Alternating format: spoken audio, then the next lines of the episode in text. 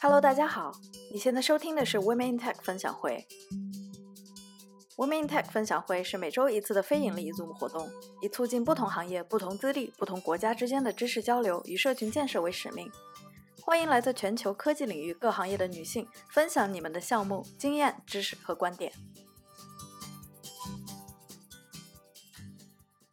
好，接下来是我 Ryan 啊，谢谢思思刚才那么多干货分享，然后接下来就项目中这个阶段，我再给大家简短的讲两个话题和场景啊，第一个是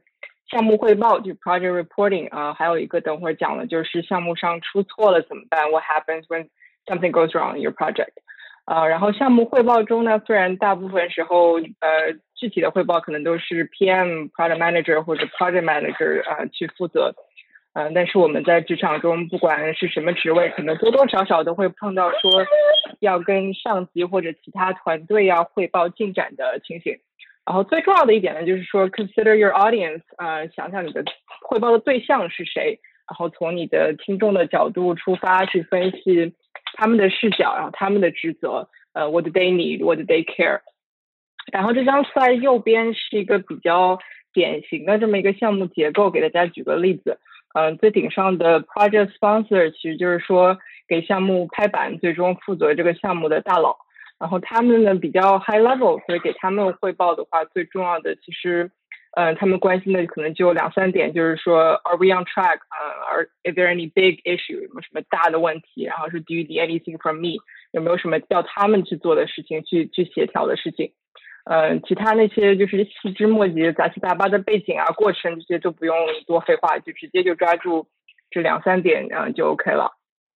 嗯，然后 PM 呢，他们因为要管整个项目的进程，嗯，Vicky，你可以回到刚刚那张来吗？啊，好。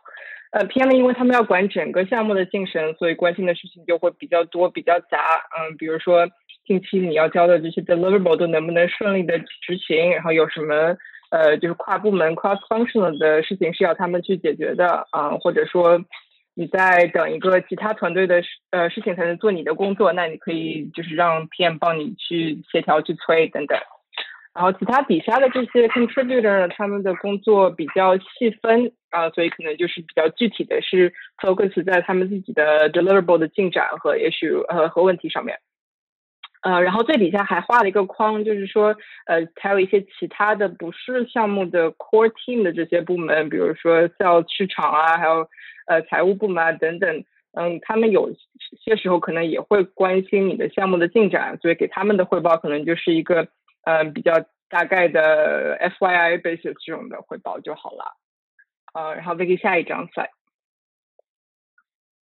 呃，然后确定了这个汇报的对象是谁呢？之后下一步就是说要定一下 reporting 的形式和 frequency 和频率。呃，这个最好就是在项目之初的时候就已经想好，跟大家决定好。嗯，这样在项目进行中的时候，大家都清楚，就是说 what's the the cadence, the reporting cadence, when they should expect the next update。呃，比如说大家都知道下周三我们有个会会来汇报这个事情，那些那他就不用说周中的时候经常来催你，对吧？呃，因为下周三大家都会统一一起讲，呃，那要怎么去确定到底什么样子是对的的 format 和 frequency 呢？嗯，这里给大家列了一些选项，呃，是从正式的到不正式的这么排列下来的，然后可以用这个就是排列组合一下，呃，根据你的具体的汇报对象他们的他们的 working style 他们的喜好来决定。啊，然后不管是什么 format 呢，如果是汇报的时候，如果是定期汇报，最好是要 cover 到下面这三个元素。然后第一个就是 key accomplishments 啊和 key upcoming activities 啊，就是说我们上一阶段做了什么，然后我们下一段接下来一段时间要做什么。然后第二个就是说，嗯，给你的听众一个全局的这么一个观念，嗯，就是说你列出来你的项目中。呃，整体中一共是要做这么可能十件事情，然后我们现在完成了其中五项，然后正在做其中三项，还有接下来两项是比如说下个月做，呃，这样就是让他们整体的有这么一个项目执行的情况的观念，呃，然后最后这第三点也是很重要的，就是这么一个 rate 呃的 concept，我不知道大家有没有听过这个，然后 R A 呃 rate R A I D 呢，就是。呃，一个是 risk，就是风险，呃，说项目上有什么碰到了什么要去解决的风险，啊，有什么具体要执行的 actions，然后有什么呃具体的问题 issues，或者说项目中发现的要去让大家嗯需要领导和团队去拍板决定的事情 decisions，嗯，这些也都是比较重要的汇报的时候要 cover 到的呃事情。然后下一页。啊，然后这里用大标题给大家总结了几点，就是呃项目汇报上的 best practices 吧。然后第一个就是说，把你想说的都要清楚明了、简洁的表达出来，然后能够一两句话说清楚的，嗯，就不要长篇大论，把所有的这些历史啊都都倒出来。嗯，然后第二条就是说，你去开会、你去写邮件啊等等，你要把一定要把最重要的那些信息写在最前面。呃，因为大家时间都很宝贵，经常有人不看邮件啊，或者说开会的时候那个开小差不注，呃，没有 pay attention。那最重要的事情就一定要最先说，嗯，才能保证别人记得住。嗯，有时候不得已，你的邮件或者汇报的那个材料会写的很长，那么这个时候，嗯，就可以在最前面加一个 TLDR 的 Too Long Didn't Read，呃，让大家知道这一段是最重要的，一定要看。呃，然后第三点呢，就是说，呃，也是我个人的一个 preference 吧，就是可以电话几分钟解决的事情，或者说可以通过邮件 IM 呃一对一解决的事情，不要特别的开一个会，因为开会比较 formal，也会浪费呃一些其他提提前计划的时间。呃，当然这个也是要看你具体的那个人的性格和 preference 啊，因为我有一个客户，他其实就是希望我跟他去 schedule meeting，因为他平时的。本职工作他需要一直很专注的很长一段时间，不能被打断，所以他希望嗯可以有那个会议 schedule，然后这样比较 predictable。然后后面呢就是说有什么 deadline dependency 要讲的呃具体和清楚，比如说你说我这个事情下周交，那到底是周初、周一、周中，还是说一周末尾呢？然后或者说比如说你说我这个东西是 end of day 交，那这个到底是？呃，five p.m. 说东岸时间呢，还是西岸时间呢？还是说这个其实你 end of day 是那个晚上十二点，这也算 end of day？呃，所以这个也要讲清楚。啊，比如说如果你的工作需要别人给你交一个东西啊，那这个就是你有这么一个叫 dependency，那这个也要提前跟大家都讲清楚。嗯，不然到时候你因为别人管交了，但是你没有提前说清楚这么一个 dependency，那最后可能就是你背锅了，那这个就不划算。嗯。还有下面一点呢，再讲一下，就是如果汇报的时候你需要其他人或者说其他领导帮忙做决定，啊，大家想刚刚呃苏苏讲的，就是说做选择题是最容易的啊，所以这个时候你就呃最好是帮呃他们把选项和各个选项的考量都很清晰的列出来，那这样做决定就可以做得更快。呃，那接下来这一点呢，就是说在职场上怎么做一个。呃，好人呃，如果你的团队成员有了呃比较大的贡献，就要给他们 give credits。你可以在汇报上说，呃，比如说 shout out to so and so for doing you know A B C，或者 thanks to you know so and so for for doing this。呃，然后你自己的 credits 也也不要谦虚啊，也不要推给别人，可以委婉的说说 I'm very proud of what the team and myself has accomplished you know in the past few weeks on this A B C thing。啊，我觉得都可以说。 OK，然后下一页就跟大家讲一下，说工作上出错了怎么办啊？因为世界上没有完美的人，工作上犯罪出事、犯错出事啊，总是难免的。嗯，大家碰到的事情和犯到的错，肯定也是会五花八门。呃，很多时候提前是想不到的。嗯，这里就是给大家分享一个，呃，我总结下来可以尽量以不变应万变的方法论。那首先最重要的同。最重要的头一条啊，李婷你可以点一下，就是说 Don't panic，千万不要慌，嗯，因为百分之九十九的情况下天塌不下来，也没有死人，所以就是不要慌，就没有那么大的事情，呃，然后下一页，呃，然后接下来就是说，嗯，出了事情到底怎么办呢？然后我给大家总结了大概这么三条，会展开来讲，嗯，这三条就是说，呃，think，呃，思考，静下心来思考。然后 communicate 就是说跟你的团队同事一定要去沟通。然后第三点可能对刚进职场的姐妹比较 relatable，就是说不要做替罪羊，don't be the scapegoat。然后这三点，好，下一页。呃，那这里就简单讲例几呃举了几个比较常见的会出错的问题啊，比如说一开始忘记考虑一个很重要的因素，导致我们的 scoping 错了，然后做出来的东西文不对题。嗯，或者说我们的时间估计错了，赶不上 deadline，赶不上时限，作业交不上了啊。还有还有就是，呃，比如说我说呃我说错话了，或者给错东西了，我写了一个比较严重的 bug 啊等等，这些都有可能发生。呃，然后给大家建议的建议，第一条就是先停下来想清楚，嗯，不要很着急的还没想好就去开始补救，嗯，就是说先想清楚，说这个事情到底有多严重，How bad is this really？然后说最坏的情况是什么？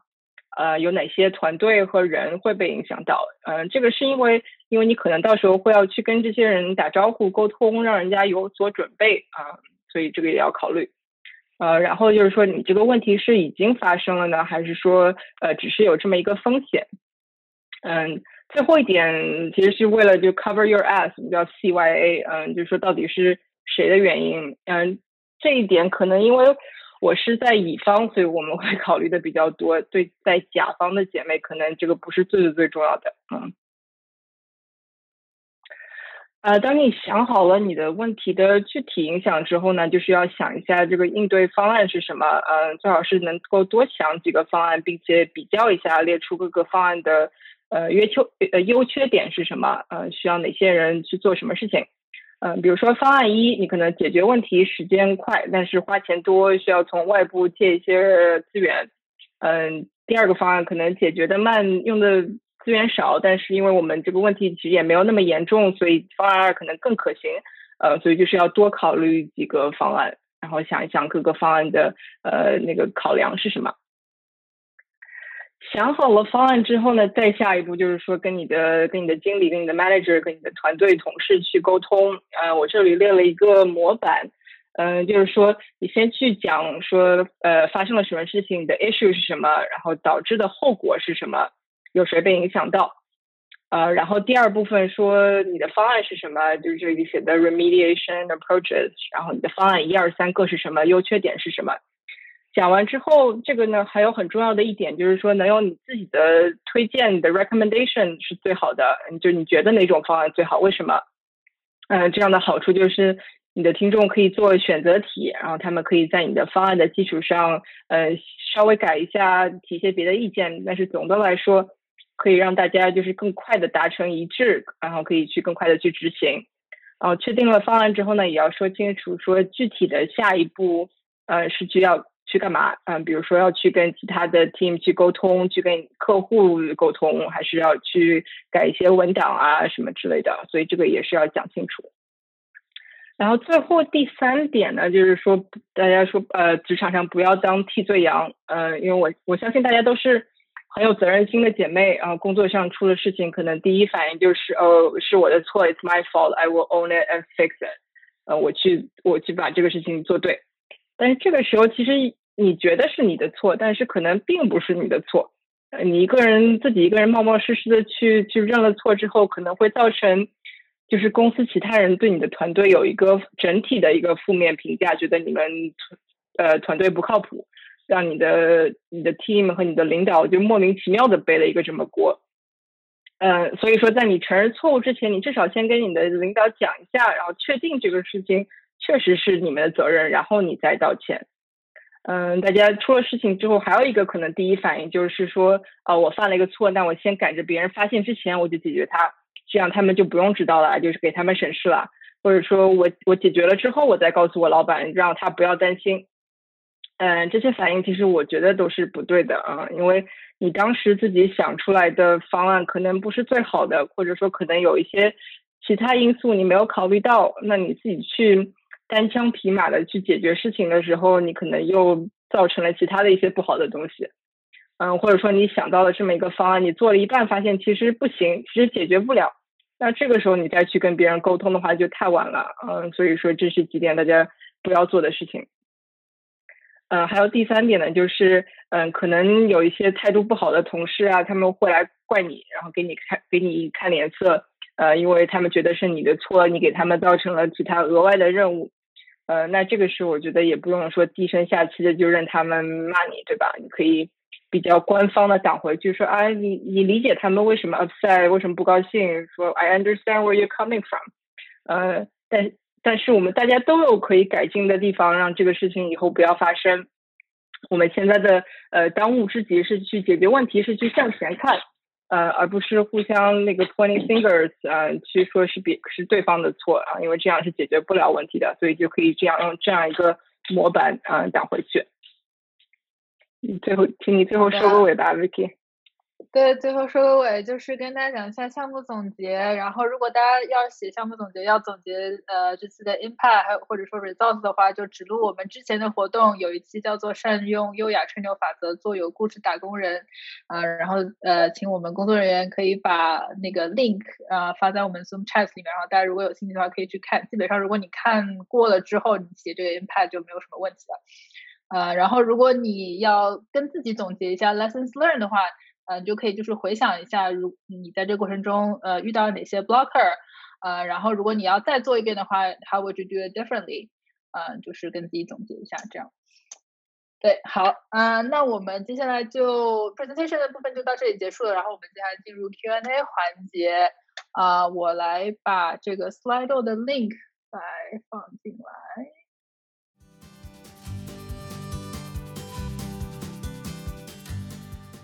好啊，那我们就从第一个问题开始。对比较 junior 的情况，没办法负责一整个 project，或者没有那么多合作，只能打打杂，应该怎么规划呢？感觉自己做的事情都不重要。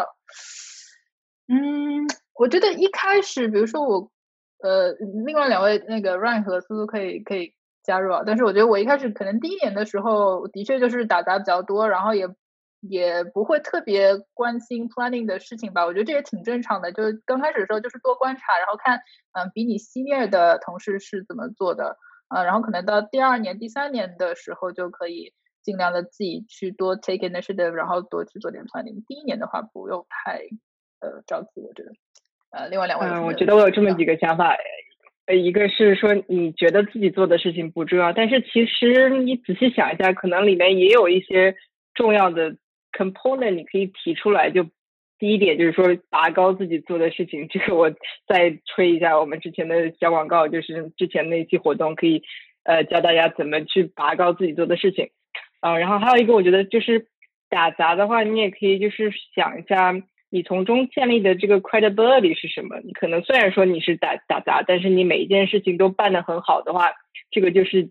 建立了你在公司里的信用，那你可以之后用这个来作为你的 leverage 去要一些其他的工作。嗯，就是说，比如说跟领导要活的时候，可以说，呃，你看我今年做了这么多这么多事情，我觉得都做得很好。那之后我想 take more responsibility，我想要更提高自己的眼界，你可不可以有没有别的活给我做？然后或者说你在做规划的时候，你可以就是给自己立一个小目标，就是说明年我想做这么。一两件事情，那是更重要的事情，然后跟你的呃领导就是很清晰的提出这些目标，然后那他们以后碰到这种机会，就可以把你是提前优先考虑啊，这个是我的想法。啊，我跟 Ryan 的想法比较一致啦，就是，嗯，有的人会觉得自己做的事情不重要。我觉得，因为你刚在 Junior 的阶段的时候，你的上级或你的领导可能还对你没有那么多的信任，然后你这个时候可以多跟他有一些交流嘛，就是你自己的规划，就是啊，我什么时候把什么事情做完，然后再给他去汇报一下，你就是让他知道哦，你做了什么，而且做的挺好的，然后他对你建立起一定的信任以后，他有可能会把更加重要的事情、更复杂的事情去交给你做了。对，好，啊，然后接下来一个问题说，希望再有一期工作规划、开年规划、年度总结，啊，这个如果我们之后再想到呃其他的可以分享内容，我们可以会再做，但是目前的话好像就想到这些。嗯，接下来智商小白想请教一下，应该怎么避免进到一个不合理、任务比较多的工作单位呢？这个。我觉得这这个是说进到一个新的单位，还是说进到一个新的团队啊？如果我说呃，如果是避免进到一个就是公司内部的一个比较不合理、任务多的团队的话，我觉得可以结识一下，怎么说就是公司的那些大嘴巴，就是认识的人比较多、比较喜欢 gossip 的，然后去打听一下嗯，说哪些地方是人不好的、活多的那种地方，然后可以避免。嗯，如果是呃一个不了解的工作单位呢，我觉得其实可以，可能 interview 的时候可以问一些有技巧的问一些问题去打探一下。嗯，就比如说就 describe um you know the typical day to day，或者说 what's your busiest time，you know what is the 呃 the you know is there 就是有没有你工作上有没有忙季啊和淡季啊？如果是忙季的时候是什么样啊？淡季的时候什么什么样？然后去大概打探一下，说他们这个工作的工作的 workload 怎么样？嗯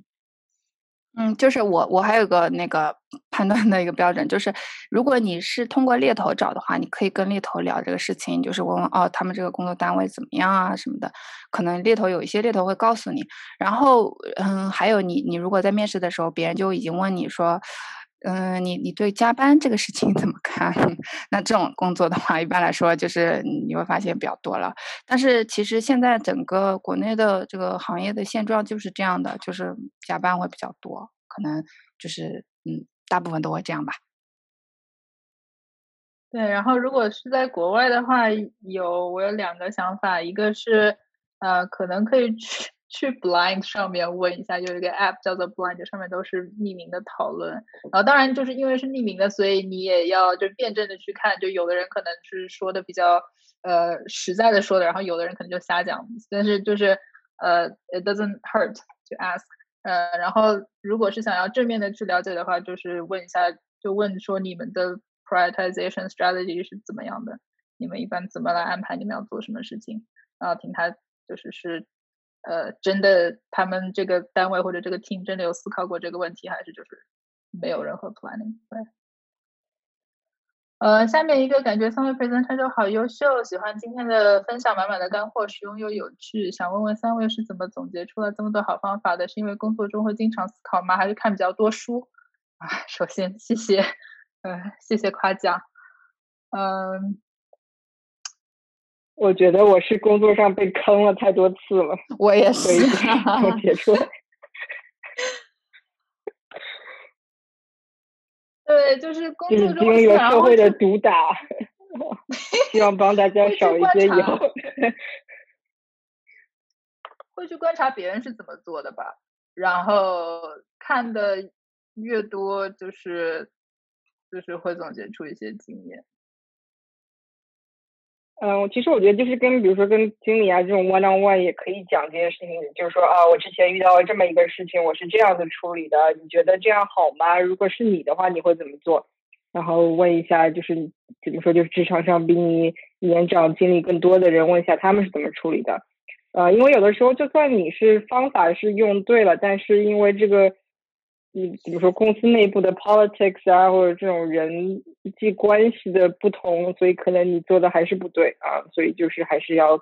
参考，是咨询职场上的你公司里的前辈。嗯，对，然后我觉得一个是方法论的问题可以咨询职场前辈，还有另一个就是我觉得 我一开始第一、第二年的时候这方面进步比较快，就是因为我当时有一个老板，就是他。在这方面就特别拽，然后特别有气场，所以把我的底气也就让我脸皮厚了。嗯，对。然后如果你周围有这些脸皮厚且愿意帮助你增长脸皮的领导，就跟他们多 靠近一点，然后让他们多给你打打气。有的时候，一方面是方法论，像我们今天分享的其实是比较是方具体方法的问题；另一方面也是你个人心态以及脸皮厚度的问题。对。呃，请问 Ryan 对于咨询这种做项目的工作环境，如何更好的和 manager team 沟通，选择自己感兴趣的项目和方向，而不是安排到哪个就做哪个？Ryan 回答一下吧。嗯，我觉得第一个是，如果你感兴趣的东西，你一定要非常直接的说出来，说 I'm interested in doing A B C。你不要觉得说，哦，我给我的经理一个暗示。然后他可能会以后会发现我是对这个东西感兴趣，会让我做这个。你不要，你就非常直接的跟他说，呃，I don't like this project right now. I want to do this in three months，或者说 after this project，就一定要跟他们很清楚的讲出来，因为就是呃，至少在国外吧，我觉得他们是不懂这种委婉的表达的。啊，然后还有一个就是，如果你被安排到了一个你不喜欢的项目，就不要觉得呃。我要为我团队的就是 greater 哥然后我要 sacrifice 我自己，然后我一直在这个或者说呃这个项目缺了我不行，所以我一定要在这个项目上待着，尽管我不喜欢这个项目。嗯，这种时候就是也是要跟你的就 manager 和 team 及时的说你是呃想做一些别的事情。嗯，这样虽然你可能短时期还不能 roll off 这个项目，但是他们会觉得他们可能欠你了，然后就会有一些有一些些内疚，然后也可能会就是帮你去找一些别的项目。嗯，所以就是这么两点经验吧。还有一个就是呃，再再说一个，嗯，我觉得就是在咨询这种，就是你。在你有了一些 credibility 之后，你的选择的面可能就更大一些，嗯，因为如果是你是 utilization 比较低，然后你需要这些 hours，那可能就没有什么选择的余地，嗯，但是说你如果已经 metrics 很好了，然后你工作上大家也是比较信服你的，那这个时候你选择的空间就比较大，嗯，就这些。好。啊，接下来国内 PM 是不是会花很多时间跟各方周旋呢？把活推来推去的情况常见吗？那是给苏苏的问题。啊，这是我的问题是吧？啊，我觉得应该是给你吧。嗯，OK，那我先说点好了。我觉得看看公司。看行业吧，我觉得如果是你在一个人员比较复杂，然后组织结构比较复杂的情况下，确实会遇到这种问题。尤其是你是做一个 PM，就是你是项目经理的时候，你自己挑起这个项目，但是对于一些参与方来说，他没有他他不是在聚光灯下的，所以他做了很多问题，可能你是最终会受益的那个人，那他的主动性就会很低嘛。所以说。嗯，他会退火啦，会有会有这种情况的。而且呢，因为像现在的话，大家的工作都很多，如果大家都不多的话，OK，你给他加点东西，那他应该也能接受。但是大家东西都很多的时候，你再给他派活的时候，人家就会不是很乐意了。所以说，我觉得其实还是嗯。应该要花很多时间的，要花不少的时间的。所以说，嗯，很多时间会花在这种沟通上面吧。我觉得这也是 PMO 的一个一个能力吧，就是你能把多方的这个呃主动性啊都调动起来，让他们来为你的这个时间线服务，你的这个 PMO 才是比较出色的。嗯，